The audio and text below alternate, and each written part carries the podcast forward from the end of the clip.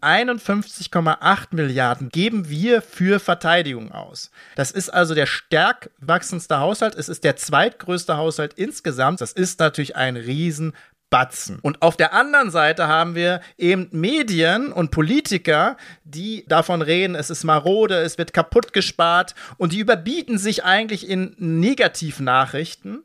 Die Heute Show macht ständig Witze darüber, wie schlecht wir ausgestattet sind in der Bundeswehr und so weiter. Also ehrlich gesagt steht das im absoluten Missverhältnis. Also eine Recherche wäre ja mal angebracht zu wissen, also nee, es ist der Haushalt, der am meisten steigt und wir haben sehr viel Geld.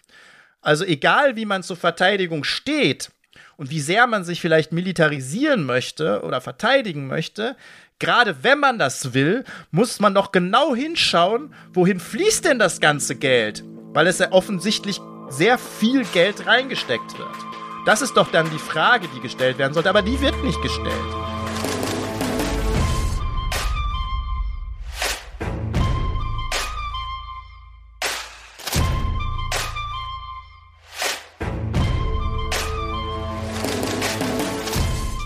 Herzlich willkommen bei unserer neuen Podcast-Folge Lobbyland. Das ist ein Buch, ein Podcast, eine Initiative gegen den Ausverkauf und die Demontage der Demokratie.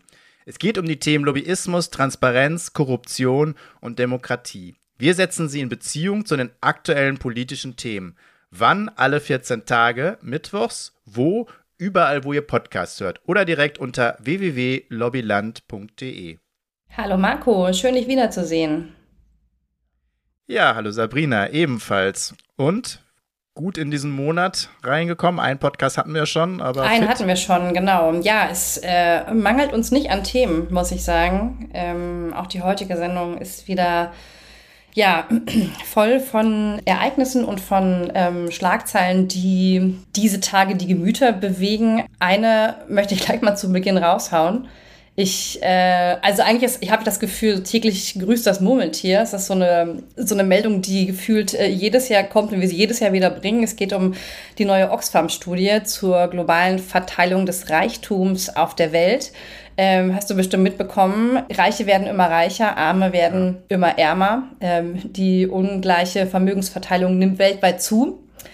Die fünf reichsten Männer der Welt haben ihr Vermögen seit 2020 verdoppelt. Äh, das geht eben aus dieser Studie hervor. Und haben jetzt ein Vermögen von, halte ich fest, 869 Milliarden Dollar. Eine Zahl, die ich mir eigentlich so gar nicht vorstellen kann. Kannst du dir das vorstellen, wie viel Geld das sein muss? Nee, also obwohl ich ja mit größeren äh, Zahlen hantieren muss, schon alleine wegen Haushalt in mhm. Deutschland, also einer der größten Haushalte mhm. der Welt. Mhm. Aber da kommt selbst der deutsche Haushalt, also das, was wir jedes Jahr komplett ausgeben, nicht mit. Mhm. Und äh, ich meine, äh, krass halt auch, auch Deutschland haben die fünf reichsten, auch Männer, ähm, ihr Vermögen äh, fast verdoppelt mhm. äh, in diesen äh, doch äh, wenigen Jahren. Mhm. Und ähm, wir sehen, dass davon nichts abgeschöpft wird, dass also selbst durch Krisen diese Reichen sich weiter bereichern und äh, aber unten nichts mehr ankommt. Früher hat man ja mal gesagt, das kommt dann irgendwann unten an, hm, äh, aber das tut es eben nicht weil sie dieses Geld ja nicht investieren. Ja, also die Ärmsten haben fast 5 Milliarden, äh, die, also die Ärmsten 5 Milliarden haben fast 20 Milliarden Dollar verloren in den letzten drei Jahren. In der Tat. Von den wenigen, was sie sowieso nur haben. Ja. Also das ist genau das Problem. Und wir reden deswegen, weißt du, deswegen haben wir, wir haben letzte Woche, äh, vorletzte Woche über die Bauernproteste gesprochen. Mhm. Da geht es ja um Peanuts, mhm. ne, sozusagen, ne, anstatt also generell einfach mal zu gucken, wo liegt denn das dicke Geld und wer könnte vielleicht, ohne dass er es merkt, ein bisschen von diesem Megaprofit abgeben. Mhm. Ähm, führen wir immer nur Kämpfe darum, wer irgendwie noch weniger bekommt und äh, wo es eh schon vielleicht hakt. Ja. Ja, ich denke auch, die Bundesregierung hat sich ja in letzter Zeit öfter die Frage gestellt, woher nehmen? Und ich denke, eine angemessene Besteuerung von Überreichtum könnte man mal wieder aufs Tablett bringen. Ich meine mich aber zu erinnern, dass SPD und Grüne schon vor der Bundestagswahl eine moderate Vermögensabgabe für, Milliardä für Milliardäre und Multimillionäre abgelehnt haben. Aber ja. Ja, leider. Obwohl die äh, Parteigrundsätze, die Beschlüsse auf Parteitagen komplett anders anders, Ja, ja. lauten. So- Mhm. Sowohl bei Grüne, bei SPD war ich noch dabei, aber wenn es dann ums Regieren geht, wird das immer wieder abgelehnt. Ja, ja. Auch immer sehr interessant. Also muss man auch sagen, Parteitage sind auch nur noch Showveranstaltungen. Ja, in der Tat wurde schon vor den Koalitionsverhandlungen wurde die äh, Vermögensabgabe vom Tisch gekegelt. Naja, umso wichtiger ist aber unsere heutige Demokratorin, äh, die sich nämlich genau mit diesem Thema beschäftigt, Marlene Engelhorn, eine äh, Wienerin, die ähm, sehr viel geerbt hat, ähm, nämlich von ihrer Großmutter. Es ging um einen zweistelligen Millionenbetrag und interessanterweise wollte sie den irgendwie loswerden, denn sie hat das damals so begründet.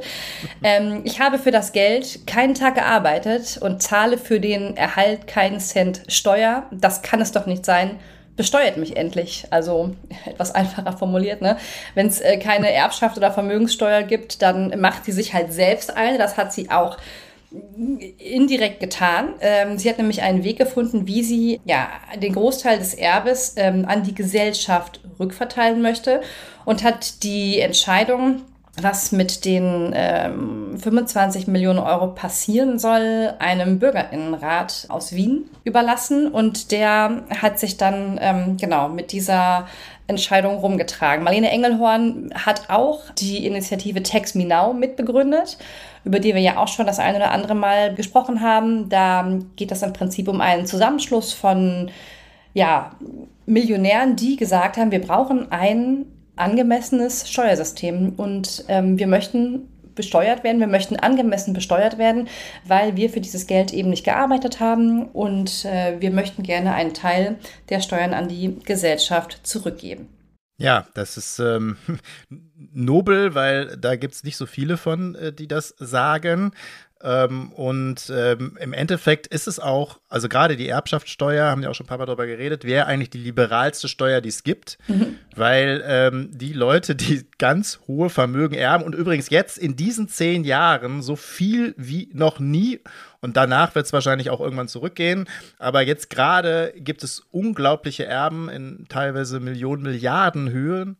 Und ähm, ja, die haben dafür keinen Finger gekrümmt. Im Gegenteil, sie sind ja wohlbehütet groß geworden mit allem Pomp, Pipapo und allen Bildungsmöglichkeiten, Chancen, natürlich auch Geld und kriegen dann noch ein äh, riesiges Erbe ähm, und müssen nie was tun. Also wenn wir von Leistungsgesellschaft sprechen, dann müsste ja die FDP gerade die Partei sein, die äh, da die höchsten Steuern fordert. Aber genau das Gegenteil ist ja der Fall. Vor allen Dingen bei den Erbschaftssteuern, das muss man immer wieder sagen, je höher das Erbe ist, desto weniger prozentual gibst du an Steuern ab. Das heißt, es geht nicht um dieses Häuschen, ne, das äh, immer gesprochen wird beim Erbe, sondern es geht um die ganz großen Erben, die nämlich fast ausgenommen sind, äh, während die kleinen Erben schon ihre Steuer zahlen müssen. Das ist sowas von ungerecht, da hat die Lobby ganze Arbeit geleistet, deswegen eine wunderbare Demokratorin äh, mit Marlene Engelhorn,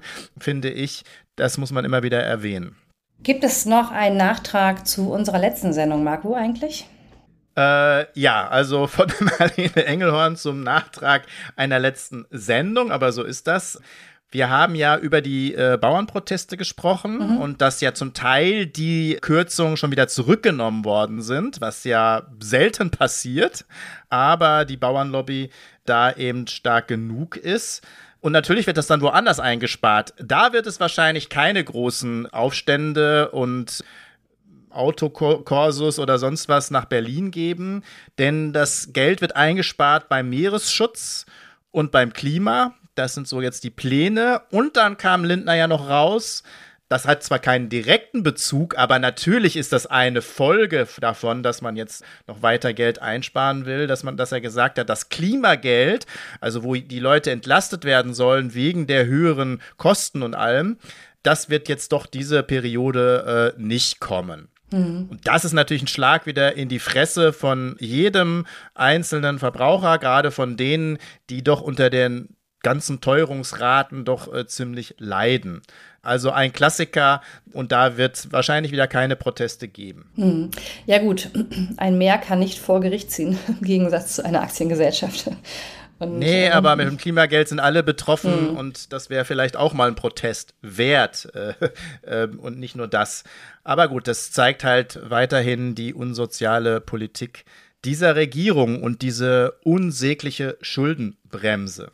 Wir ähm, wollten uns noch mit bestimmten Lobbybegriffen beschäftigen. Das war ja auch ähm, etwas, was aus äh, den zahlreichen Nachrichten, die wir von euch bekommen haben, äh, mitgenommen haben, dass ja der Wunsch aufkam, bestimmte Begrifflichkeiten aus der Kategorie Lobbyismus immer mal wieder aufzugreifen. Und du hast einen mitgebracht, Marco. Ja, genau. Skimpflation. Wie? Klingt ganz lustig.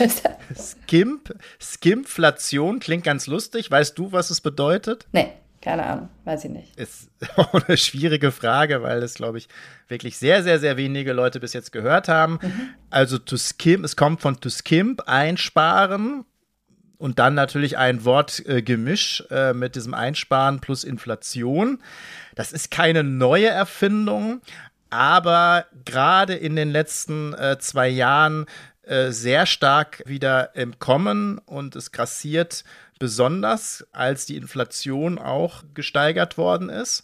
Und zwar ist das ein Trick von Konzernen, dass sie vielleicht gar nicht so viel teurer werden, augenscheinlich, aber das nur eine Täuschung ist. Das heißt zum Beispiel, dass Inhaltsstoffe bei Produkten ausgetauscht werden gegen günstigere oder minderwertigere Inhaltsstoffe, die günstiger zu bekommen sind. Äh, Zucker ist da immer sehr gern hoch im Kurs, also nicht nur ungesund, sondern einfach auch ein Geschmacksträger und sehr, sehr günstig.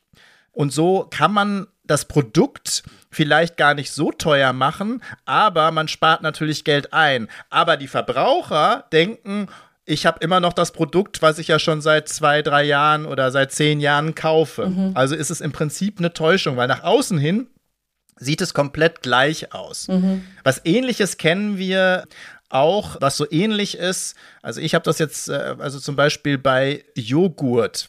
Ne? Oder auch den Ersatzjoghurtstoffen, also wenn man dann äh, Kokosjoghurt oder Hafer oder sonst was nimmt. Eigentlich kennen wir, dass es immer in diesen 500 Gramm Packungen ist oder in den kleinen, aber ich nenne jetzt mal die großen.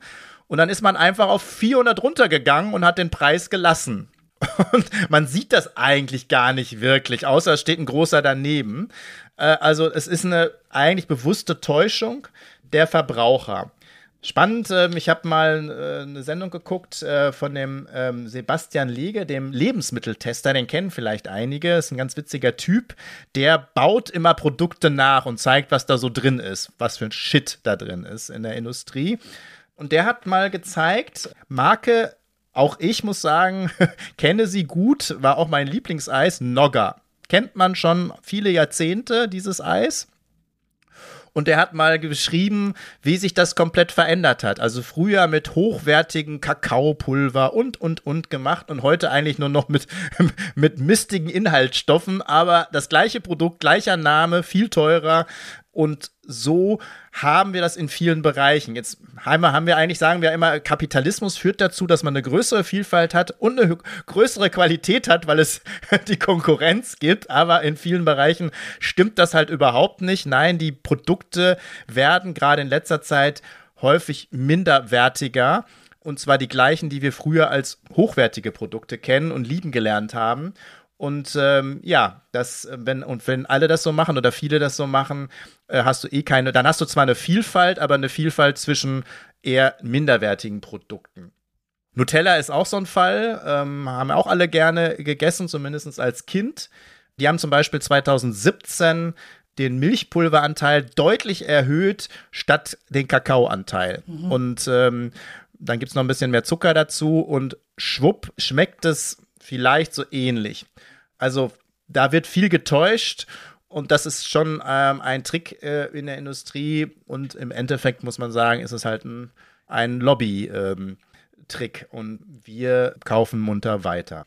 Also wenn ihr das bei eurem Lieblingsjoghurt feststellt, könnt ihr euch jetzt direkt beschweren und das noch mit dem richtigen Fachbegriff benennen, Skimflation. Ja, mit, mit der, aber dann mit der Lupe bitte gucken, weil man kann das eigentlich gar nicht lesen, mhm. was da bei ähm, Zutaten steht. Mhm. Nun gut.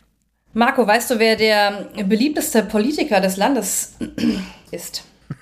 ja, das weiß ich. ähm, ja, also heute bist du halt äh, der beliebteste Politiker, wenn du sagst, ich brauche mehr Geld und wir müssen kriegstüchtig sein. Dann äh, scheinst du der mhm. beliebteste Politiker zu sein, aber ich halte diese Umfragen ja immer für ähm, Momentaufnahmen. Momentaufnahmen, ja, und auch gefärbt, weil es bestimmte Leute werden nicht befragt. Und äh, man muss ja auch mal gucken, welche mediale Berichterstattung äh, der oder die kriegt. Mhm. Und gerade will man äh, Scholz eher weghaben und schießt sich gegen Scholz ein. Und da muss man ja einen anderen hochschreiben in der SPD und um schon sowas, so eine Rivalität hinzukriegen, um Scholz in Bedrängnis zu äh, bringen. Und das äh, klappt natürlich mit Pistorius äh, sehr gut. Ja, ich habe mir jetzt natürlich die Umfrage nicht genauer angesehen, aber ich habe es zumindest als äh, Schlagzeile wahrgenommen, dass Pistorius, dass dessen Beliebtheitswerte gestiegen sind und genau, ähm, er ist mir deshalb auch in Erinnerung geblieben, weil er das Wort kriegstüchtig, was ich irgendwie länger nicht mehr so auf dem Schirm hatte, verwendet hat in Bezug auf ähm, Deutschland und seine künftigen Aufgaben. Ähm, das führt uns zu unserem zweiten größeren Thema heute. Ähm, wir wollen uns ein bisschen mit dem Verteidigungshaushalt und ähm, der Rüstungslobby beschäftigen. Ein Podcast macht Arbeit und kostet Zeit. Wir, also das Team der Initiative Lobbyland, machen das alles ehrenamtlich. Umso mehr freuen wir uns, wenn ihr sagt, hey, mehr davon. Falls ihr uns also unterstützen möchtet, macht Werbung für den Podcast, teilt ihn, bewertet ihn, kommentiert, hinterlasst ein Like oder abonniert uns, je nachdem auf welcher Plattform ihr euch befindet. Ihr wollt selbst bei uns aktiv werden und noch mehr unterstützen? Dann meldet euch bei team@lobbyland.de. Es wird ja immer viel davon gesprochen, dass wir unsere Verteidigung kaputt gespart hätten, dass wir ja völlig marode und wehrlos seien. Und wenn man sich die Zahlen anschaut, den Verteidigungshaushalt an solchen, dann fragt man sich natürlich so ein bisschen, wo geht denn das Geld hin? Denn das ist eigentlich der Bereich, der in den letzten Jahren am stärksten gewachsen ist. Von 38,5 auf jetzt 51,8 Milliarden Euro. Das sind die Zahlen von Statista bezüglich des Bundeshaushalts. Und mit gut 13 Milliarden Euro ist das ein Plus von über 33 Prozent in nur fünf Jahren. Wenn man das mal in Relation setzt, mit umgerechnet rund 56 Milliarden US-Dollar liegt Deutschland bei den Verteidigungsausgaben weltweit 2023 auf dem siebten Platz. Also noch vor der Atommacht Frankreich, deutlich vor Ländern wie Australien, geben zum Beispiel 32 Milliarden US-Dollar aus oder Spanien, die geben 20 Milliarden US-Dollar aus. Und Israel gibt mit 23 Milliarden US-Dollar nicht mal die Hälfte von Deutschland aus. Also egal, wie man jetzt die Situation dort beurteilt, würde man ja nicht behaupten, dass Israel wehrlos ist.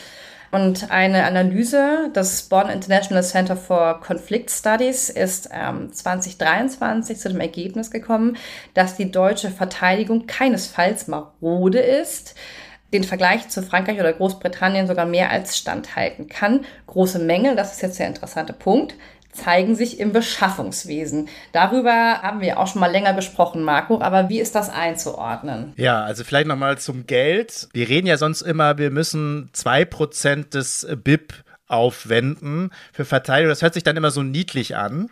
Man sollte eigentlich darüber reden, welchen Anteil und zwar egal, ob man jetzt eine starke Verteidigung haben will, äh, besonders starke haben will oder vielleicht äh, weniger verteidigt werden will, muss man das mal ins Verhältnis setzen zu den Gesamtausgaben. Der Gesamthaushalt gibt aus für die Ministerien 384 Milliarden in diesem Jahr. Also Verschuldung und so weiter ist da rausgerechnet, sondern das, was wir für die Ministerien ausgeben. Davon machten 51,8 Milliarden 13,5 Prozent aus. Das ist also der stärk wachsendste Haushalt. Es ist der zweitgrößte Haushalt insgesamt. Das heißt, jede siebte bis achte Euro der Steuern geben wir für Verteidigung aus. Das sind, wenn man jetzt zum Beispiel mal 1000 Euro Steuern bezahlt, und zwar jetzt nicht nur die, die Abgaben, die normalen Steuern, sondern alle Verbrauchssteuern und so kommen ja dazu. Also 1000 Euro im Monat Steuern bezahlt, dann gibt man am Ende 1600 Euro im Jahr für Verteidigung aus. Das ist natürlich ein Riesenbatzen. Und auf der anderen Seite haben wir eben Medien und Politiker, die davon reden, es ist marode, es wird kaputt gespart und die überbieten sich eigentlich in Negativnachrichten. Die Heute Show macht ständig Witze darüber, wie schlecht wir ausgestattet sind in der Bundeswehr und so weiter. Also ehrlich gesagt steht das im absoluten Missverhältnis. Mhm. Also eine Recherche wäre ja mal angebracht zu wissen, also nee, es ist der Haushalt, der am meisten steigt und wir haben sehr viel Geld. Mhm. Also egal, wie man zur Verteidigung steht und wie sehr man sich vielleicht militarisieren möchte oder verteidigen möchte, gerade wenn man das will, muss man doch genau hinschauen, wohin fließt denn das ganze Geld? Weil es ja offensichtlich sehr viel Geld reingesteckt wird. Das ist doch dann die Frage, die gestellt werden sollte, aber die wird nicht gestellt. Die Grüne Jugend hatte das äh, gefordert, in der Tat, wenn du dich erinnerst. Darüber haben wir letztes Jahr schon mal gesprochen, als es um die 100 Milliarden ging, die als Sondervermögen ähm, bereitgestellt worden sind. Da hatte die grüne Jugend gefordert, sie stimmen dem nur zu, wenn das Ganze an eine Reform des Beschaffungswesens gekoppelt ist und wenn es eine bedarfsgerechte Ermittlung gibt von notwendigen Militärausgaben. Ja, wurde auch vom Tisch ja, gekegelt, ne? Genau. Das ist ja der Knackpunkt. Mhm. Genau das müsste eigentlich getan werden. Mhm. Und das zeigt auch die Studie, weil beim Beschaffungswesen ist es. Weil im Endeffekt gibt es ja nur, es gibt ja eigentlich zwei Möglichkeiten. Entweder ist es eine große Täuschung mit dem maroden Haushalt um noch mehr Geld zu kriegen, was man wiederum irgendwelchen Lobbys zugutekommen lässt und vielleicht nicht wirklich für Verteidigung einsetzt. Das wäre ein Skandal besonderer Güte. Ja, wobei da widersprechen ja die, die Berichte, ne? Also, ja, ja, warte, lass mich, lass mich. Das andere ist dann so, oder das andere ist, dass das Geld stetig verprasselt wurde und nicht sinnvoll investiert wird. Mhm. Auch das ist aber ein Skandal, wenn dann muss ja geschaut werden, wo ist es denn hingeflossen? Mhm. Haben da Lobbys abgeschöpft und vielleicht Waffensysteme gekauft, die sie nicht, die wir nicht brauchen, die nicht zur Verteidigung sind? Also wo landet denn dieses Geld? Und deswegen ist das mit dem Beschaffungswesen ja so wichtig. Und übrigens, ich kenne das ja beim Haushalt. Ich war ja bei vielen Debatten dabei.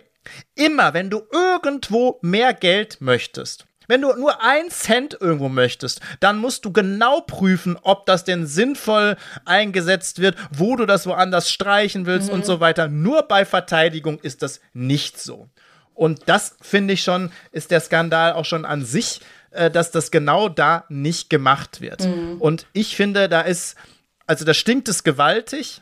Und das ist äh, nicht nur normales Lobbying, das ist vor allen Dingen Deep Lobbying, was da stattfindet, weil ich glaube, es ist eine Mischung von den beiden Sachen. Also einerseits haben wir, denke ich, sogar zu viel Geld, was wir da reinstecken, auch wenn man eine vernünftige Verteidigung will, aber es wird eben auch falsch ausgegeben. So, und deswegen muss man das genau prüfen, wo das hingeht. Deswegen brauchen wir da mehr Transparenz für diesen Vorgang. Mhm. Ähm, wir müssen auch genau schauen, wo wird es, äh, wo gibt es denn die Konkurrenz? Also es ist ja nicht nur Sicherheit, Waffen zu kaufen. Mhm steigert nicht nur da die Sicherheit. Mhm. Wir streichen aber im Haushalt, im aktuellen, ganz stark bei der Krisenprävention. Das heißt, in anderen Bereichen, die auch mit Sicherheit zu tun haben, gerade weltweiter und internationaler Sicherheit, streichen wir Gelder. Übrigens auch im Katastrophenschutz streichen wir Gelder. Mhm. Und dann äh, gucken wir wieder aus der Wäsche, wenn die nächste Flutkatastrophe kommt. Das heißt, auf der anderen Seite wird äh, Sicherheit abgebaut. Mhm. Ähm, und das muss man immer berücksichtigen. Und dritter Punkt, wie viel ist es uns denn wert? Denn wenn man die Schuldenbremse nicht angreift, wenn man alles so weitermacht mit dem Geld, dann müssen wir natürlich wissen, dass das Geld woanders gestrichen wird. Nicht nur in der Krisenprävention, sondern auch in sozialen Bereichen, im Wissenschaftsbildungsbereich und so weiter werden dann die Gelder gekürzt. Und da finde ich, sollten wir endlich eine ehrliche Debatte führen und nicht über unsere Köpfe hinaus, immer mit der Maßgabe, wir brauchen mehr Geld, weil die Bundeswehr marode ist. Ja, Transparenz ist ein gutes Stichwort. Ähm, da sind wir ja so ein bisschen mitten in der Thematik der Rüstungslobby. Die Beschaffung und der Einsatz von militärischen Gütern unterliegt ja der Geheimhaltung. Können wir dazu überhaupt irgendwas sagen oder können wir, wie, wie können wir uns diese Thematik überhaupt annähern?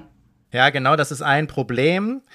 Also in meinen 19 Jahren im Bundestag war es für mich auch als Abgeordneter verdammt schwierig, überhaupt mal was rauszufinden. Mhm. Wenn wir bestimmte äh, Debatten hatten um Afghanistan-Einsatz, natürlich auch gerade um die Geldausgaben. Da haben im Prinzip die Verteidigungspolitikerinnen, Politiker und die Haushälter gesprochen und alles andere wurde abgeschottet. Mhm. Da gibt es sozusagen ähm, im Endeffekt ein Stillschweigen drüber, mhm. weil es der Geheimhaltung äh, mhm. obliegt. Was ja auch durchaus Sinn ergibt, ne? dass man jetzt nicht irgendwie immer öffentlich macht, was kaufen wir, äh, welche, welche, welche, welche Waffensysteme kaufen wir, oder? Im Speziellen schon. Trotzdem müssen es Leute geben, die das prüfen. Mhm und nachschauen können. Und ehrlich gesagt, naja, worum geht's denn bei diesen? Es geht doch um Abschreckung.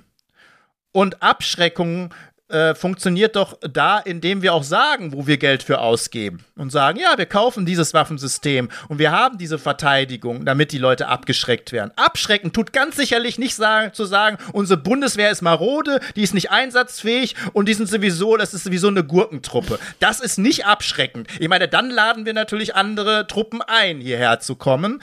Äh, genau das wird gemacht. Das heißt, unsere Sicherheit wird sogar unterminiert mit dieser Lüge, anstatt sozusagen dann lieber zu gucken, äh, wo wir denn das Geld vernünftig einsetzen, wenn man das denn so will. Mhm. Trotzdem nochmal zu dem Vorgehen. Also der SPD-Haushaltspolitiker Johannes Kahrs, der seines Zeichen dann irgendwann auch stellvertretender Fraktionsvorsitzender war in der SPD, er war äh, Leiter des Seeheimer Kreises, also der Konservativen der SPD. Das ist ein Beispiel, um da mal zu, zu sehen, wie das abläuft. Also gerade Haushaltspolitiker hatten da einen großen Einfluss. Der besorgte äh, der Rüstungslobby 2020 beispielsweise 1,5 Milliarden, also kein Pappenstiel, für fünf Korvetten des Typs K130.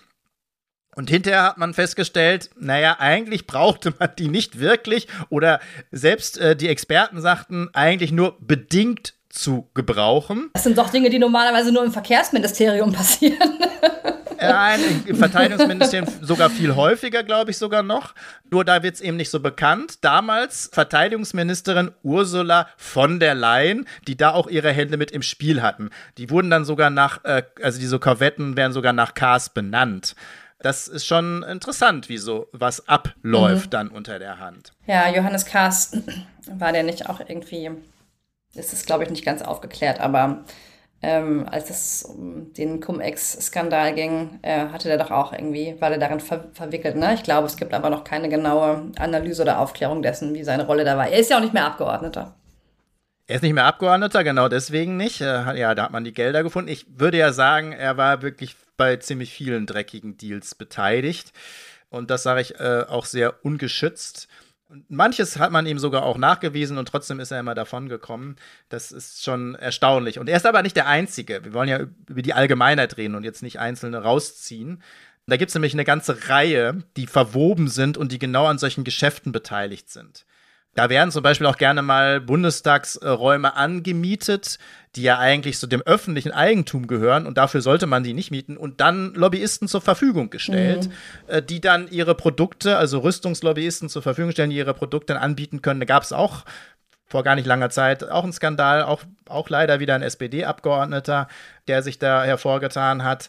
Aber es gibt eben auch die ganzen Netzwerke und Organisationen, die von Konzernen bezahlt werden oder zumindest bezuschusst werden, die dann genau so eine Arbeit leisten, dass bestimmte Deals, auch Rüstungsdeals, zustande kommen. Und nicht, dass wir uns äh, vernünftig verteidigen, sondern dass Rüstungsdeals entstehen. Und da gibt es eine Reihe von Abgeordneten, Diener zweier Herren, hätte man mal gesagt, äh, sind und nicht nur der Bevölkerung. Da ist ja die bekannteste wahrscheinlich Marie-Agnes Strack-Zimmermann, ne? würde ich sagen. Ja, es ist auch, äh, da wirst du auch gucken, also genauso wie Pistorius, das ist schon interessant, eine der beliebtesten Politikerinnen, über die ständig geschrieben wird, aber über die Hintergründe von ihr wird äh, wenig berichtet warum sie so mit Werf und Emotionen und so bestimmte Reden hält, äh, wird vielleicht ein bisschen klarer, wenn man guckt, wo sie überall sitzt. Ne? Die ist Vorsitzende des äh, Verteidigungsausschusses. Mhm. Sie, ähm, also als das macht sie sozusagen als Politikerin. Sie ist aber auch im Präsidium Förderkreis Deutsches Heer. Und sie ist, äh, war äh, bis vor kurzem noch äh, Mitglied Präsidium der Deutschen Gesellschaft für Wehrtechnik. Also sie ist sehr gut vernetzt. Mhm und hat sozusagen genau zur Rüstungslobby die besten Kontakte. Und auch wenn diese Nebentätigkeiten bisher ohne direkte Bezahlung sind, gibt es natürlich Gegenleistung. Also die Kontakte, die sie kriegt, äh, eine gute Presse, da sorgen auch die Lobbys für, ähm, weil auch die äh, sozusagen direkten Zugang haben. Sie wird immer ständig auf Podien eingeladen und natürlich wird sie und ihre Partei auch von den Spenden profitieren. Und äh, sicherlich wird es dann auch äh, bezahlte Vorträge geben und letztendlich vor allen Dingen auch das für viele Abgeordnete lukrativ. Drehtür. Das heißt, nach der Parlamentsarbeit, wenn Sie schön ordentlich Lobbyismus betrieben haben für den Konzern XY, dann kriegen Sie da auch einen Job, wenn Sie ausscheiden. Mhm. Da ist bekanntestes äh, Beispiel auch ein Kollege der FDP, Dirk Niebel, mm, ich erinnere mich. Äh, den ich ja noch als Minister für Entwicklung und wirtschaftliche Zusammenarbeit erlebt habe. Das Einzige, was mal so ein bisschen öffentlich war, war diese Teppichaffäre. Ähm, will ich aber jetzt nicht ausbreiten. Aber er müsste ja eigentlich der oberste Friedensstifter sein in der Bundesregierung. Und der, ausgerechnet der wechselt nicht vom Verteidigungsministerium, sondern vom Ministerium für Entwicklung und Zusammenarbeit zu Rheinmetall, zum obersten ähm, Rüstungslobbyisten. Und da laufen die Fäden natürlich auch weiterhin äh, zusammen. Ja, es gibt jetzt, oder du hast jetzt zahlreiche Rüstungskonzerne genannt, aber ähm, es gibt ja noch eine ganze Reihe von Organisationen dazwischen. Inwiefern ähm, spielen die denn hier eine Rolle? Ja, beim Rüstungskonzern ist das natürlich klar, ne? Wenn man es Rheinmetall und andere benennt, man kennt jetzt nicht alle, aber die man kennt, da weiß man, okay, den, natürlich geht es denen um Profit. Den geht es nicht unbedingt darum, dass wir wirklich äh, verteidigungsfähig sind, dass wir uns wehren können und dass äh, die Bundeswehr gut ausgerüstet ist, sondern denen geht es natürlich in erster Linie um Profit. Aber das kann man vielleicht noch am ehesten einordnen.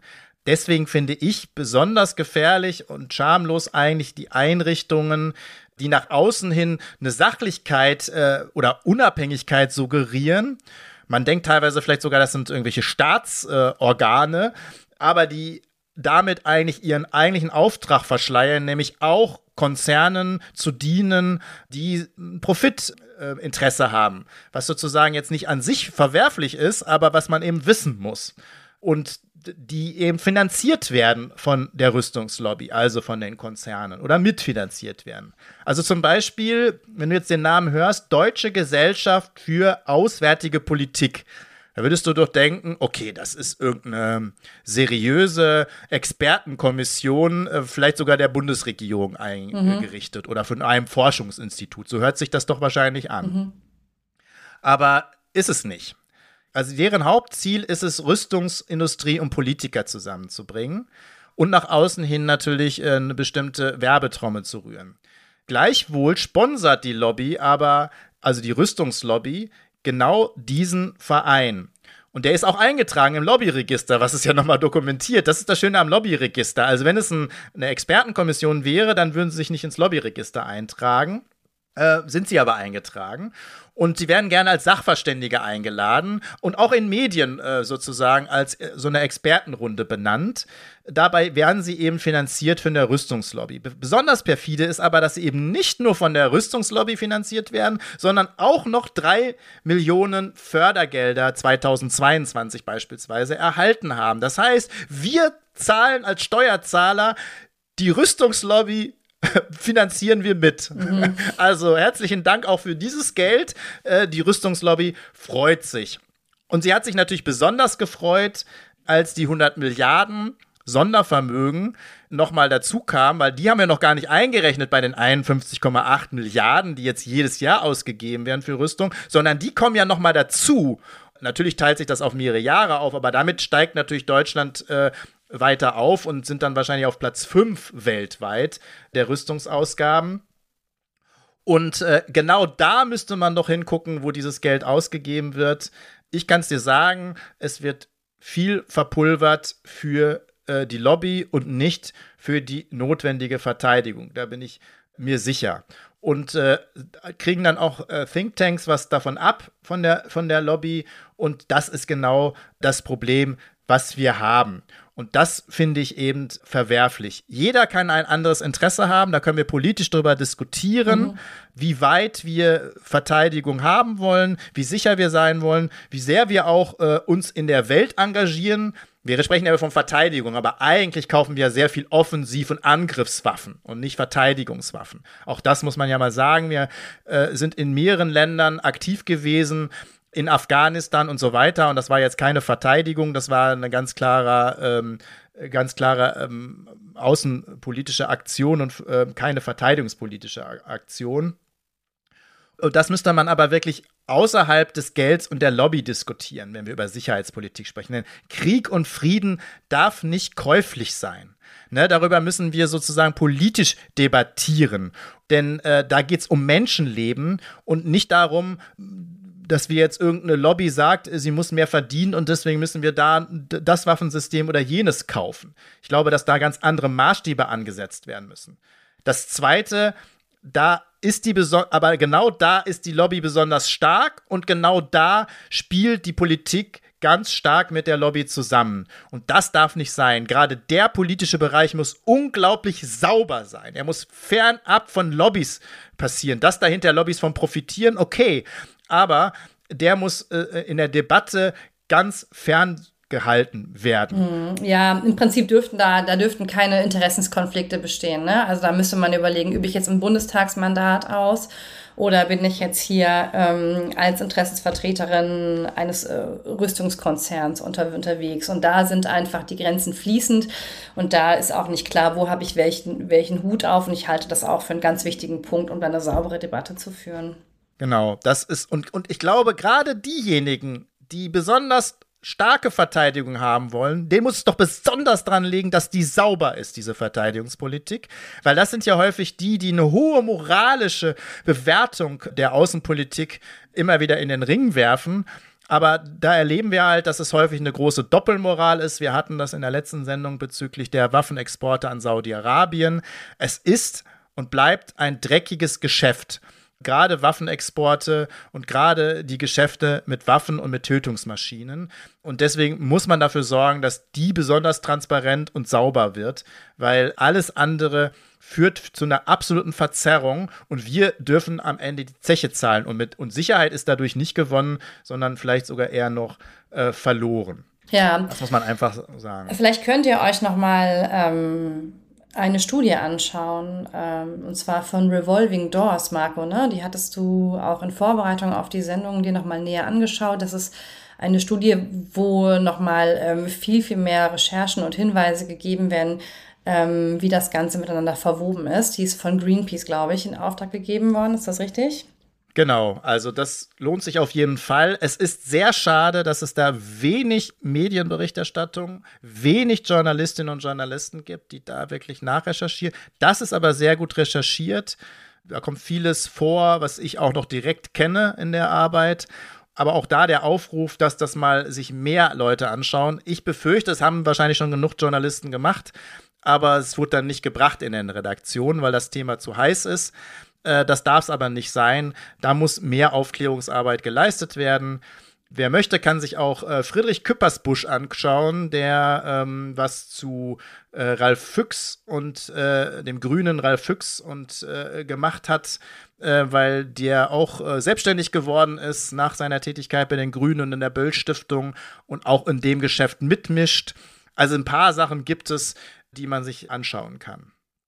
Ich möchte als letztes noch darauf hinweisen, dass ähm, dieses Thema ich auch aufgreifen werde oder wir aufgreifen werden von Lobbyland in einer neuen Kolumne. Und zwar gibt es eine Kooperation mit dem äh, Magazin, Online-Magazin Overton. Und die Kolumne wird Lobbyland heißen und greift immer auch ein Thema auf, äh, monatlich, was wir auch hier in der Sendung haben. Und diesmal geht es genau um diese Rüstungsgeschäfte. Das heißt, da kann man sich vieles nochmal nachlesen und dann gibt es natürlich dann auch die Quellen von dem, was wir heute besprochen haben. Ja, fassen wir nochmal zusammen, eure Hausaufgaben sozusagen. Lest Marlene Engelhorn. Geld heißt ihr Buch. Schaut ähm, auf euren Lieblingsjoghurt, ob ihr die Firma bezüglich Skimflation in die Mangel nehmen sollt. Lest Markus Kolumne, lest die Studie von Greenpeace und wir sehen uns im Februar wieder. Bis dann. Ciao.